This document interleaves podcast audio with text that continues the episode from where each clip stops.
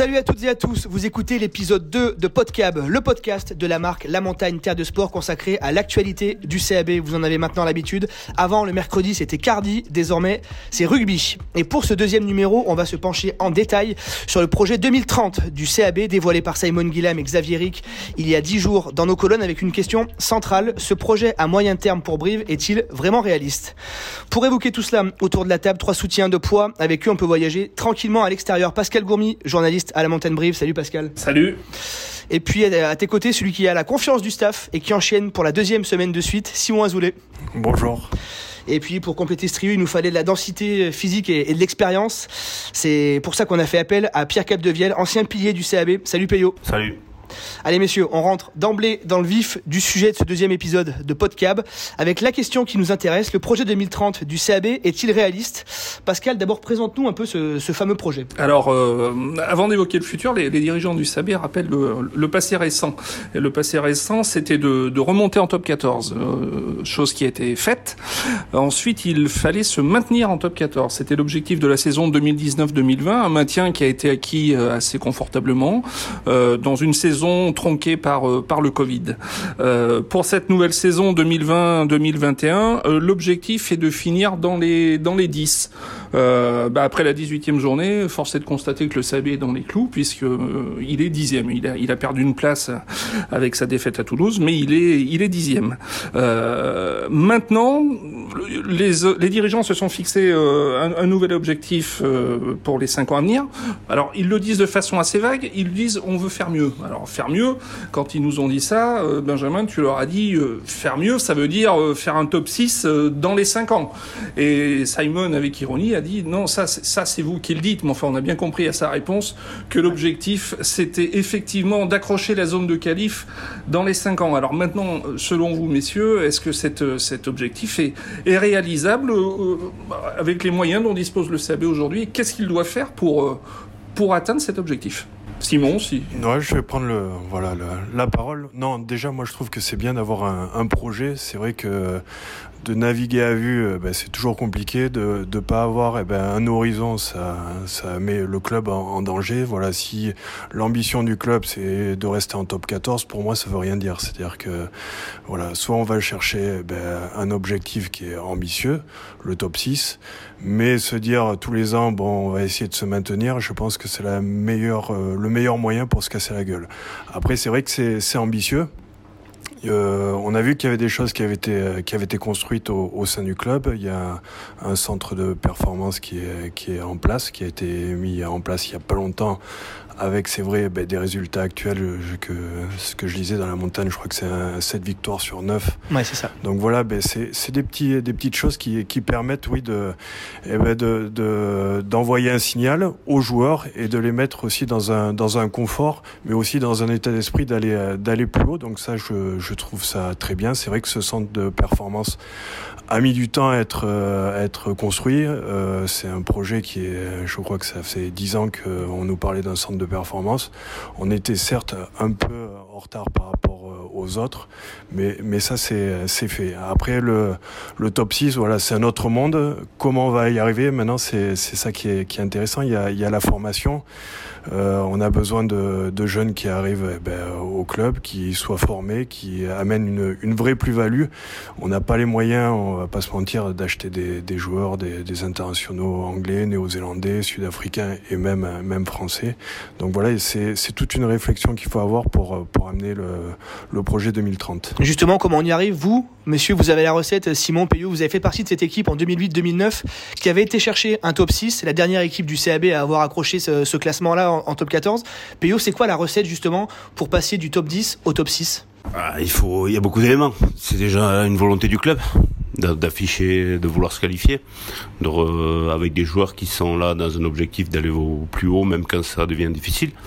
C'est un esprit de groupe qui doit se mettre en place avec euh, euh, des choses euh, qui se mettent tout autour. Après, pour revenir sur ce que fait Simon, là, le club, c'est la première fois depuis très longtemps qu'il a fait un investissement sur des structures. Et je pense que c'est quelque chose qui montre un signal, comme Simon l'a déjà dit, qui montre un signal qu'on veut faire quelque chose, qu'on met des choses en place et euh, avec un recrutement. À l'époque, le recrutement, quand on a fait le top 6, on était allé chercher énormément de joueurs sur l'extérieur avec euh, beaucoup d'argent dépensé pour un rendu derrière et qui a fait que ce n'est qu'une qualification et pas de pas de maintien à ce enfin comment dire c'était une pointe c'était un électrocardiogramme on est monté on est et il y a eu des conséquences derrière. Ça se joue vraiment c'est vraiment mental comme approche aussi de se dire on va jouer. Déjà de, de, mettre les cartes sur table, de se dire on va jouer le top 6 Oui, bah c'est une, une, ambition oui, qui est dans le club, euh, qui doit être... Euh, elle est compliquée à préparer la saison parce que si ça se passe très mal pour des clubs, on l'a déjà vu, quand on annonce que le top 6 qu'on est juste et que ça se passe très très mal derrière, euh, il peut y avoir des conséquences avec des déceptions pour des joueurs. Donc je pense qu'il faut une approche où on peut par exemple assurer le maintien et viser le haut du tableau et s'approcher des, zones. Se donner un objectif sur 5 ans, c'est pas idiot parce que ça permet aussi que si ça se passe mal une année de pas être euh, pris à la gorge de suite. Mais euh, pour ça, il faut mettre les bases. Les bases, c'est la construction, euh, les, enfin, des infrastructures, euh, le recrutement, la formation, être capable d'alimenter son équipe une ou au moins des, les seconds couteaux avec des joueurs du centre de formation et qui vont peut-être après éclore derrière, mais euh, d'avoir tout ce toute cette émulation autour du club pour que ça progresse. Simon? Ouais, moi je pense qu'il faut avoir du caractère et là on est, on est typiquement cette saison dans, dans la situation qui fait que eh ben, on est en train d'assurer un maintien, c'est très bien. Maintenant, on a aussi la possibilité de, passer sur quelque chose de, mieux, de plus haut. Donc il y a le top 10 qui est, qui est, très bien, mais pourquoi pas se rapprocher du top 6 et, et je prends l'exemple avec Peyo, c'est vrai que souvent on a été... Euh, voilà, dans des situations où on a réussi à, voilà, réaliser l'objectif qui a souvent été le, le, maintien, on va pas se le cacher, mais quand on a eu l'opportunité d'essayer d'aller chercher quelque chose de plus, on s'est effondré parce qu'on s'est dit bon l'objectif euh, ben, ça a été le maintien c'est réalisé donc il y a une décompression. Et c'est ce qu'il faudrait trouver c'est ce qui va être dur pour pour Jeremy Davidson et son staff c'est de se dire voilà maintenant euh, très bien le maintien est pas acquis mais on est en bonne voie.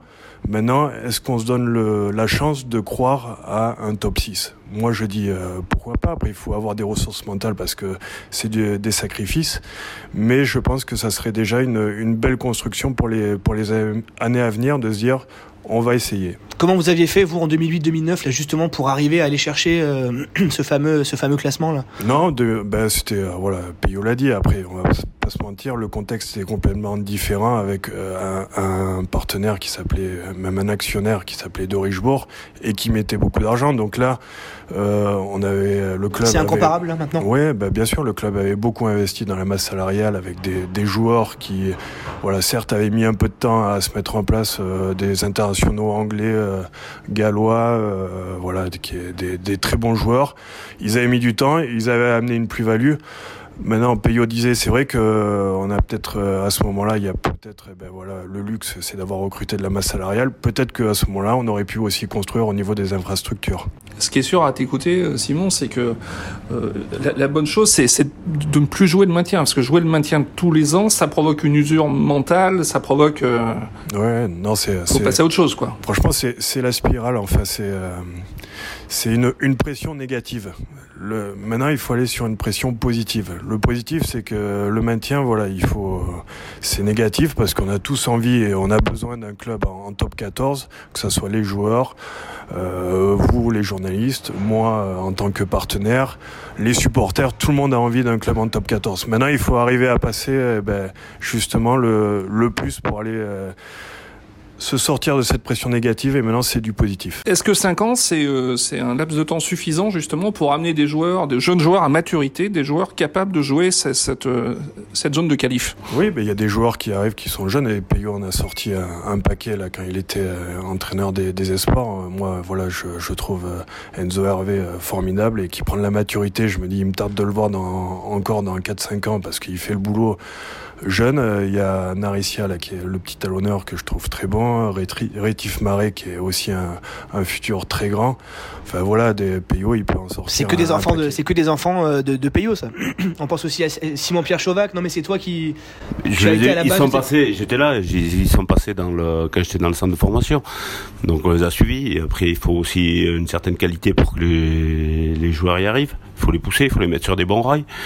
Il faut bien leur expliquer. Il y a des. Bah, après, le club se construit et du fait aussi de certains problèmes économiques qui ont empêché certains développements.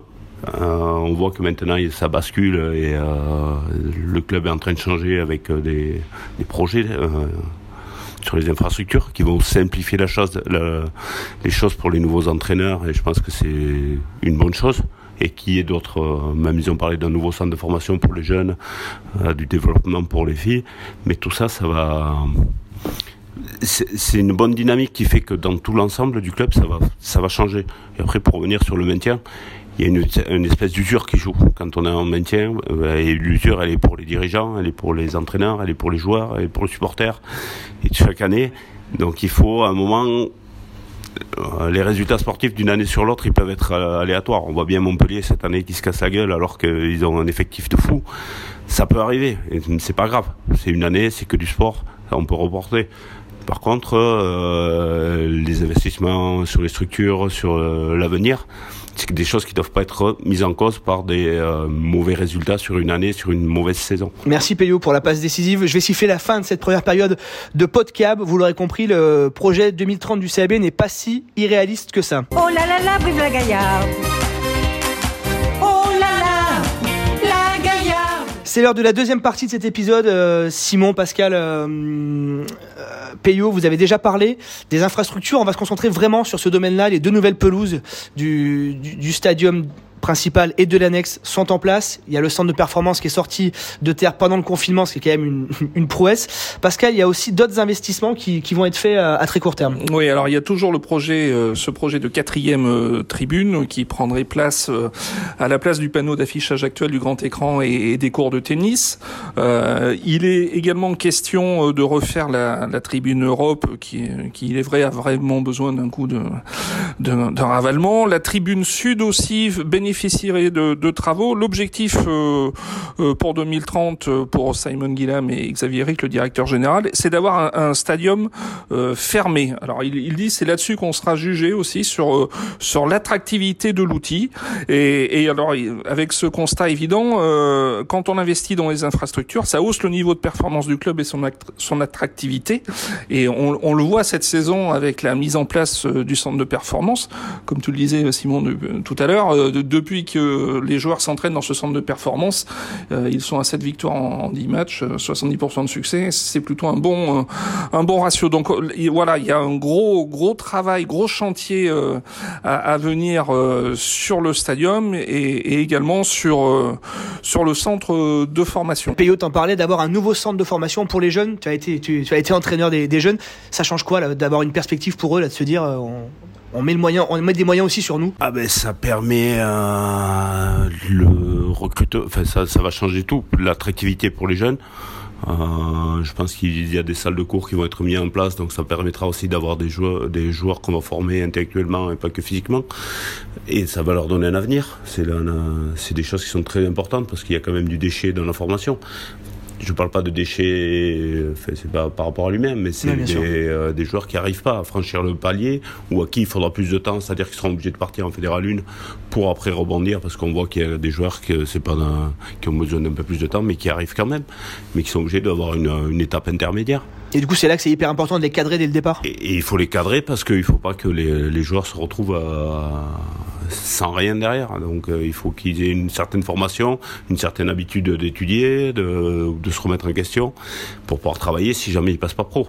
Il y a des tas de raisons qui font que peu de joueurs euh, passent pro. Déjà, c'est une élite et euh, donc c'est un entonnoir. La modernisation de, du centre prévoit notamment l'extension de la capacité d'hébergement. Là, il y a 12 chambres, ils en, ils en voudraient 30.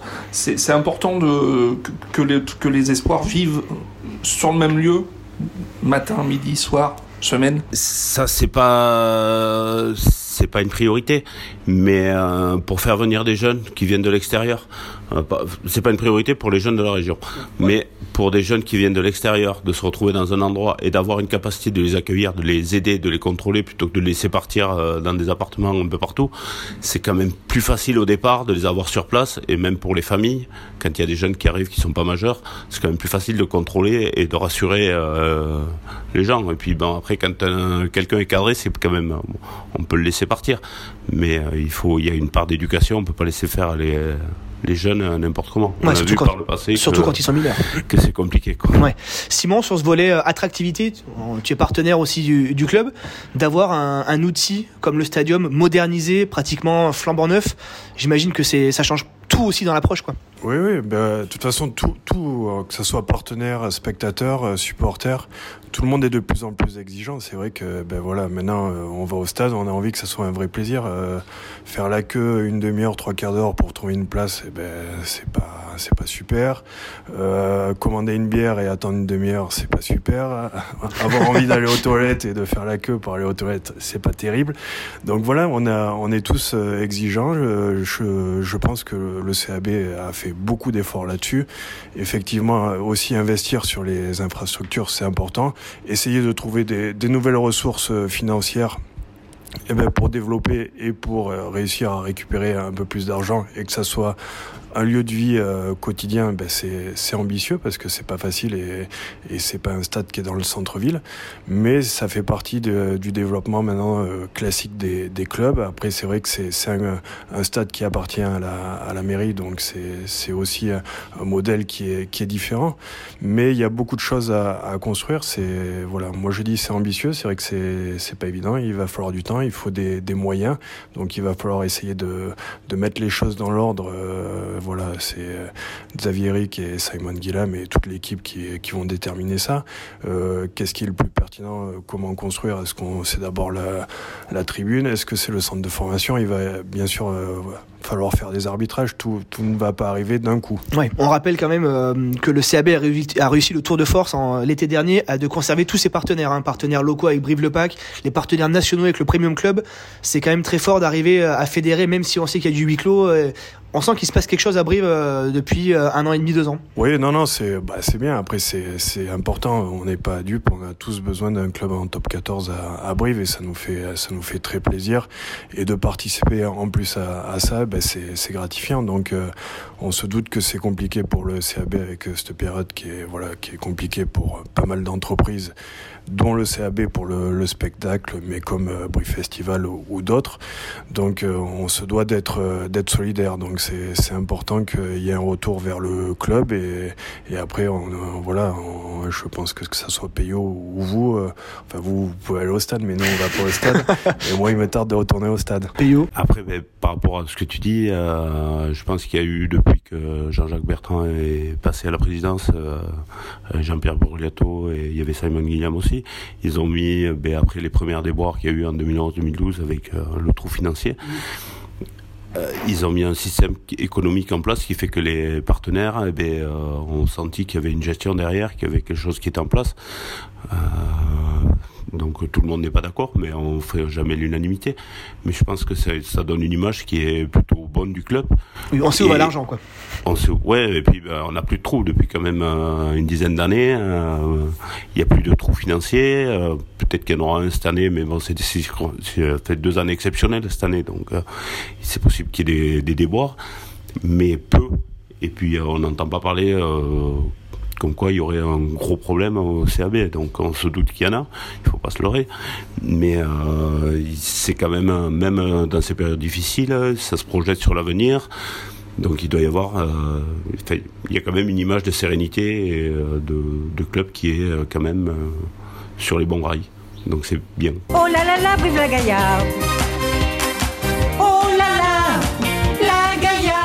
Allez, pour cette troisième partie de, de podcast, on va s'intéresser plus particulièrement à la section féminine du CAB qui fait pleinement partie de ce projet 2030. Hein. Simon Guillem, quand on l'avait rencontré avec Pascal, n'avait pas hésité à prendre l'exemple de la réussite de l'OL et de son équipe féminine euh, pour euh, voilà tirer tout le club vers le haut.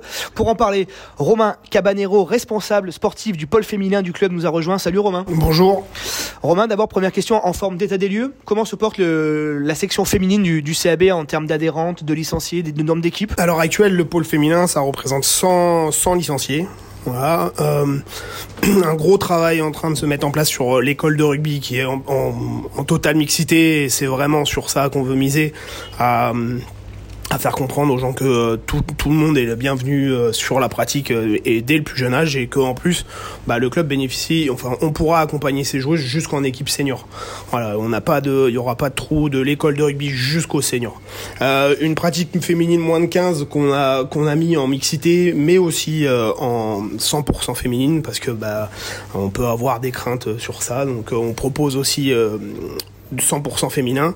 On a deux équipes féminines moins de 18 ans, une équipe euh, sur du développement où on est en partenariat avec le club euh, du, euh, de l'ERCC. Où on joue sur du 10 régional et une équipe élite de niveau euh, donc en A15 sur le niveau A, donc le plus haut euh, le plus haut niveau national. Ça, ça représente 45 joueuses. Et euh, donc notre équipe Fagnon, les, les, seniors qui qui elles sont 33 et jouent en fédéral 1, donc la troisième division nationale. Voilà, l'os- l'ossature de cette équipe, moi je, le tiens à le préciser, c'est quand même quand même la génération qui a été championne de France en 2013. Voilà, et que maintenant, nous, on a pris le pari de former, de travailler sur la formation pour pouvoir bah, compléter cette, cette ossature. Et euh, justement, on commence à en avoir les fruits. Quoi. Ouais, Romain, l'objectif à, à moyen terme, c'est quoi? L'objectif à moyen terme, bah, c'est d'atteindre l'élite, le plus haut niveau, le plus haut niveau national. Euh, en, voilà, en travaillant sur notre sur notre pouvoir d'attractivité, sur notre formation, euh, garder nos, nos joueuses. Voilà, leur offrir euh, le fait de pouvoir jouer au plus haut niveau, euh, au plus haut niveau en France. L'exemple, euh, est-ce que vous avez un exemple à suivre? On pense forcément, quand on parle rugby féminin, à Romagna, qui est devenu l'ASM Romagna Rugby. Est-ce que ça fait partie des, des exemples et des modèles à suivre pour le CAB Alors oui, nous dans, dans, dans notre dans notre travail, c'est euh, on va quand même se baser sur notre notre identité, sur ce qui se passe chez les garçons, parce que mine de rien, on a un gros travail euh, euh, sur la formation et, euh, qui paye. Donc euh, ben, nous, en fait, sur les filles, on part sur le même modèle. Par contre, bah moi, dans mon travail, c'est de regarder tout ce qui se passe aussi autour autour de nous, de prendre, de voir un peu leurs forces et faiblesses, et bah, d'essayer de le mettre en adéquation avec notre notre structure, notre cadre de vie parce que euh, on a de pouvoir d'a- d'attractivité sur les jeunes, on a un bassin par contre universitaire qui est un peu plus un peu plus dur. Donc euh, bah, c'est quels moyens on va pouvoir leur donner pour bah, justement garder ces choses là tout en leur euh, tout en les accompagnant dans un double projet qui est pour le rugby féminin actuellement amateur bah plus que obligatoire. Ouais. C'est quoi la prochaine étape pour, euh, pour vous, là, au club, à la section? Euh, c'est euh, nous, c'est de compléter nos, de, répondre aux exigences de la de la pratique de haut niveau. Donc, euh, on, qu'on a, on l'a mis en place sur les sur la pratique, sur la formation, donc sur nos moins de 18. C'est bah, continuer à faire ça sur les seniors, le mettre en place. Mais c'est aussi de se doter. Nous, on, voilà, on a envie de, de, proposer plein de choses sur le rugby féminin, c'est-à-dire de féminiser aussi un pôle arbi- arbitrage, mais aussi nos staffs. À l'heure actuelle, on a quand même des staffs qui sont quand même très masculins, donc c'est commencer à le féminiser. Ça a commencé dans nos, dans nos écoles de rugby. Maintenant, sur la, sur la formation, aller encore un peu plus loin sur notre c'est peut-être une équipe senior, sur l'équipe senior, ainsi de suite. Mais vraiment, voilà, féminiser nos, nos, nos staffs. Et euh, ouais, comme je l'ai dit, c'est vraiment travailler, axer le, gros du travail maintenant sur notre, sur notre équipe Fagnon. Parce que euh, bah, la formation, voilà, on a quand même cadré les choses. euh, Bah, euh, moi, étant salarié, euh, on a vraiment, vraiment axé sur la formation. Maintenant, priorité aux seniors. Oh là là là, vive la gaillarde La sirène vient de retentir dans Podcab, mais il nous reste encore quelques instants pour répondre à vos questions. Vous en avez l'habitude. Au fil des semaines, hum, cette dernière partie, c'est la vôtre. Tous les lundis, tous les mardis, vous avez la possibilité de nous poser des questions via nos réseaux sociaux. Cette semaine, on en a sélectionné trois.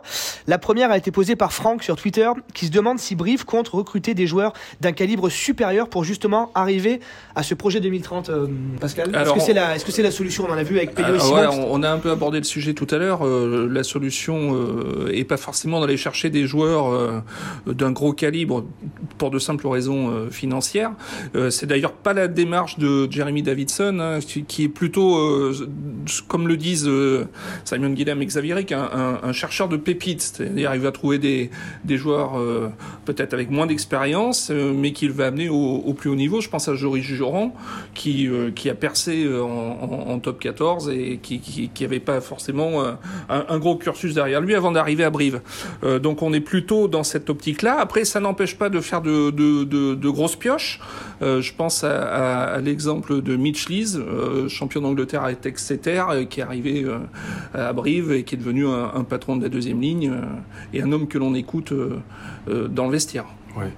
Mais de, de présenter un, projet, le projet 2030, je, moi je trouve ça bien parce que, parce que si on retient un peu ce qui a été indiqué, c'est qu'ils veulent miser sur des infrastructures, sur un centre de formation. Donc ça veut dire qu'ils vont miser sur la formation. Et, euh, et bien sûr que d'aller chercher des, des, joueurs comme euh, Mitchell, c'est important. Mais quand on dit, voilà, on va miser sur la formation, c'est-à-dire que jusqu'à 2030, ça va pas arriver du jour au lendemain ou avec des joueurs qui vont arriver à maturité. Donc le fait de, de, de présenter ça, moi je trouve que c'est intéressant et de le présenter via votre journal, La Montagne, c'est de le présenter à vous, aux supporters, aux partenaires, à tout le monde. C'est-à-dire que maintenant, il faut ce qu'on, ce qu'il faut, si on l'accepte, et je pense que c'est au Brivis de l'accepter, c'est de se dire, voilà, ça va pas être facile jusqu'en 2030, ça va pas être, euh, facile parce qu'il va nous falloir du temps, mais à nous aussi d'avoir la compréhension et d'accepter qu'on va miser sur des jeunes, que c'est un travail euh, qui est super intéressant, ambitieux. Romain est là à long terme, mais il va y avoir des trous d'air. Donc euh, il ne faudra pas leur reprocher à un moment de dire le résultat ne sont pas là. Euh, c'est pas normal. Vous auriez dû recruter eh ben, des internationaux, des, des Sud-Africains, des Néo-Zélandais. C'est pas ça. Maintenant, on part sur un vrai projet. Tu empiètes sur la question, excellent Simon d'Anthony, qui nous parlait justement de la formation et de l'importance de garder ces jeunes. On sait que par le passé, euh, Brive a perdu quelques pépites. Tani Vili, Kevin Vialard, Johan Lagan, Tom Danovaro. Justement, c'est hyper important, euh, Payot, de rebondir sur ce que disait Simon là. Oui, ce qu'il faut que le club enclenche, c'est une, une, spirale. C'est une spirale avec des investissements. Euh, le problème d'investissement sur la masse salariale, euh, c'est que ben, c'est de l'argent qui est pas, qui peut être rentable immédiatement, mais euh, il faut une structure, il faut un club, il faut déjà une équipe qui est après pour la tirer vers le haut au dernier moment. Mais il vaut mieux, je pense, moi, euh, se baser sur l'objectif à, à 10 ans mettre toutes les choses en place autour avec un centre, un stade qui est euh, un centre de vie qui va rapporter, qui va amener les gens à venir, un centre de formation qui alimente, qui limite les frais. Et quand toutes les choses seront en place, peut-être qu'on pourra se permettre d'aller recruter des joueurs plus importants parce que Michel, il était quand même champion d'Angleterre, mais c'est pas non plus. Euh, les frères Arnold ou euh, c'est pas un joueur euh, exceptionnel au niveau euh, c'est un très, très bon joueur mais qui a pas une renommée exceptionnelle. Mm -hmm. donc je pense que des recrutements comme ça avec des hauts potentiels et de les faire venir sachant qu'il y aura toujours du déchet dedans parce qu'il y en a un peu mais je pense que c'est une meilleure c'est une meilleure optique Messieurs, pour terminer cette, euh, cette, émission, on va ouvrir une séquence souvenir. Euh, quand on a annoncé qu'il y avait euh, Simon Azoulay et Payot Capdevielle qui venaient dans Podcast, vous avez déchaîné les passions sur les réseaux. Euh, Sandrine se demande, euh, vous demande votre anecdote commune à tous les deux euh, d'un match, dans un match. Un souvenir commun que vous avez marquant sur vos nombreuses années passées ensemble sur les terrains de, de France Moi, je vais prendre une victoire au Stade français. Ah ben, J'allais dire la même. c'est ça. Est-ce qu'on peut tout raconter sur euh, cette victoire au Stade français? Euh, On peut tout ce dont on se souvient. Oui. on avait gagné. Après, le reste c'est plus flou. Voilà. Et on avait bien rigolé. Il y a eu beaucoup, que... beaucoup d'émotions. Et puis, euh, c'était c'était une année où ben, le Stade français a fait champion de France. On ouais. avait battu. Un paquet, de fois. Que, un paquet de fois. Ouais, cinq fois sur Quatre ou cinq fois. Ouais. On les a rencontrés six fois, on les a battus cinq fois, je crois. La soirée avait été aussi bonne, j'imagine, quoi. À Paris, on passe jamais, on passe rarement à côté, quoi. Non, non, non ça a été non, sympa et c'est vrai que c'est des, des, bons souvenirs parce que. C'est un grand moment.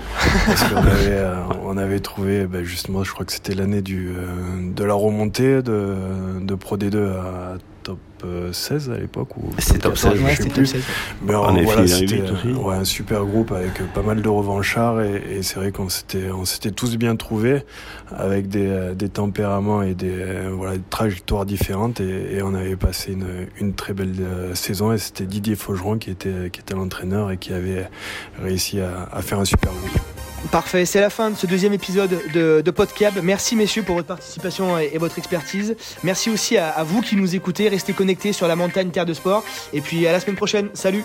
Salut. Salut. Salut. Merci. Merci.